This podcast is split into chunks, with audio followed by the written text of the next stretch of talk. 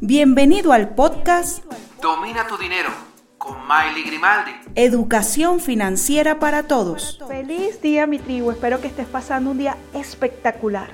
Que aunque estemos en esta situación, las oportunidades estén lloviendo y te estés haciendo una persona creativa y estés resolviendo todos tus desafíos, incluyendo los desafíos financieros. Como te prometí en el episodio anterior, hoy voy a continuar con mi historia. Quiero decirte que actualmente tengo 45 años, yo soy venezolana con una carrera universitaria en Administración de Recursos Humanos. Y yo luego de graduarme trabajé en las mejores empresas de mi país, Cantv, Coca-Cola y Pepsi-Cola. Asumí cargos de mediana gerencia. Mi sueldo estaba muy por encima de mis gastos. Para ese entonces era una mujer soltera, sin hijos ni compromisos. Para mí no existía eso de pedir prestado, no, nada, nada que ver. Y ya tenía la experiencia de la casa de mi mamá, lo que te conté en el primer episodio.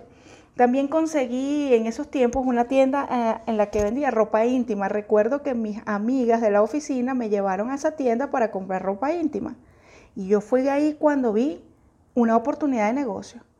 Luego, ¿saben lo que sucedió? Que yo compraba ropa al mayor y le vendía a crédito a las mismas compañeras de la oficina esa ropa.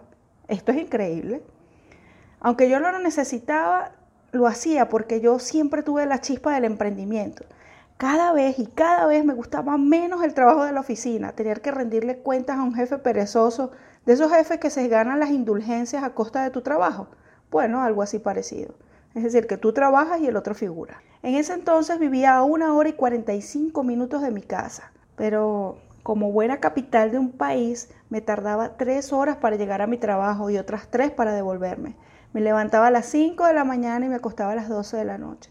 Saben, en un ciclo agotador, en un ciclo sin fin. Y no se olviden de que yo tenía mi pequeño negocio de ropa íntima en el cual tenía que dedicarles días de la semana para quedarme a hacer compras y organizar todos los pedidos. O sea, yo llegué a tener tres vendedoras, recuerdo, de verdad era extenuante, pero bueno, yo me gozaba esa actividad porque yo tenía un objetivo.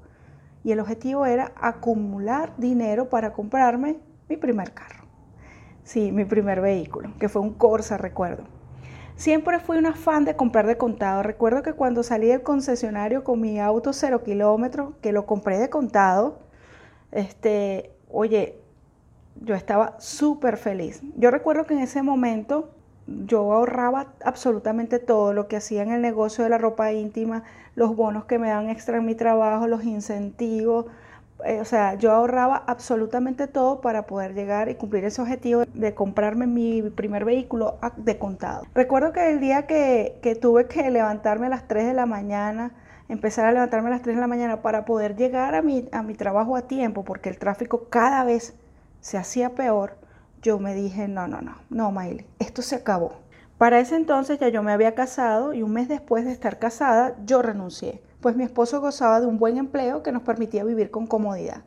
Pasados unos meses, a él lo despiden y ya no teníamos trabajo ni él ni yo y yo con dos meses de embarazo. Así que aquí comienza lo que yo podría denominar mi segunda crisis financiera. Para ese entonces el nivel de deuda estaba controlado, pues no disponía yo de tarjetas de crédito, ni mi esposo tampoco, teníamos un solo préstamo hipotecario y teníamos ahorros.